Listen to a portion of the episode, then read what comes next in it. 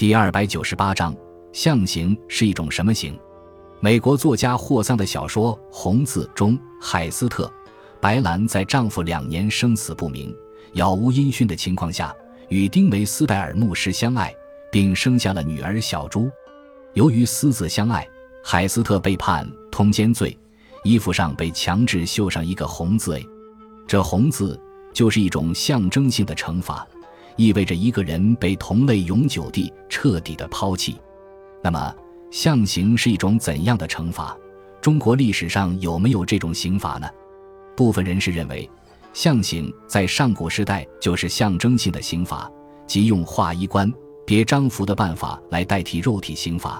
以此达到惩戒的目的，也有人认为上古时代根本就没有肉刑，只有象刑，因为那时的老百姓根本就不犯法，即使有个别的违法行为，大家也只是用象刑警示他们，使他们因心理上感到羞耻而悔改。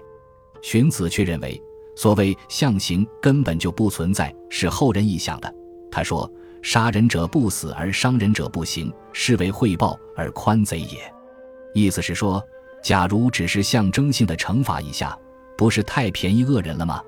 荀子说的可能有点绝对，因为中国传统社会的治理方式主要是道德教化，最理想的境界就是民受教化而至淳朴，路不拾遗，夜不闭户，官员无案可审，监狱为空。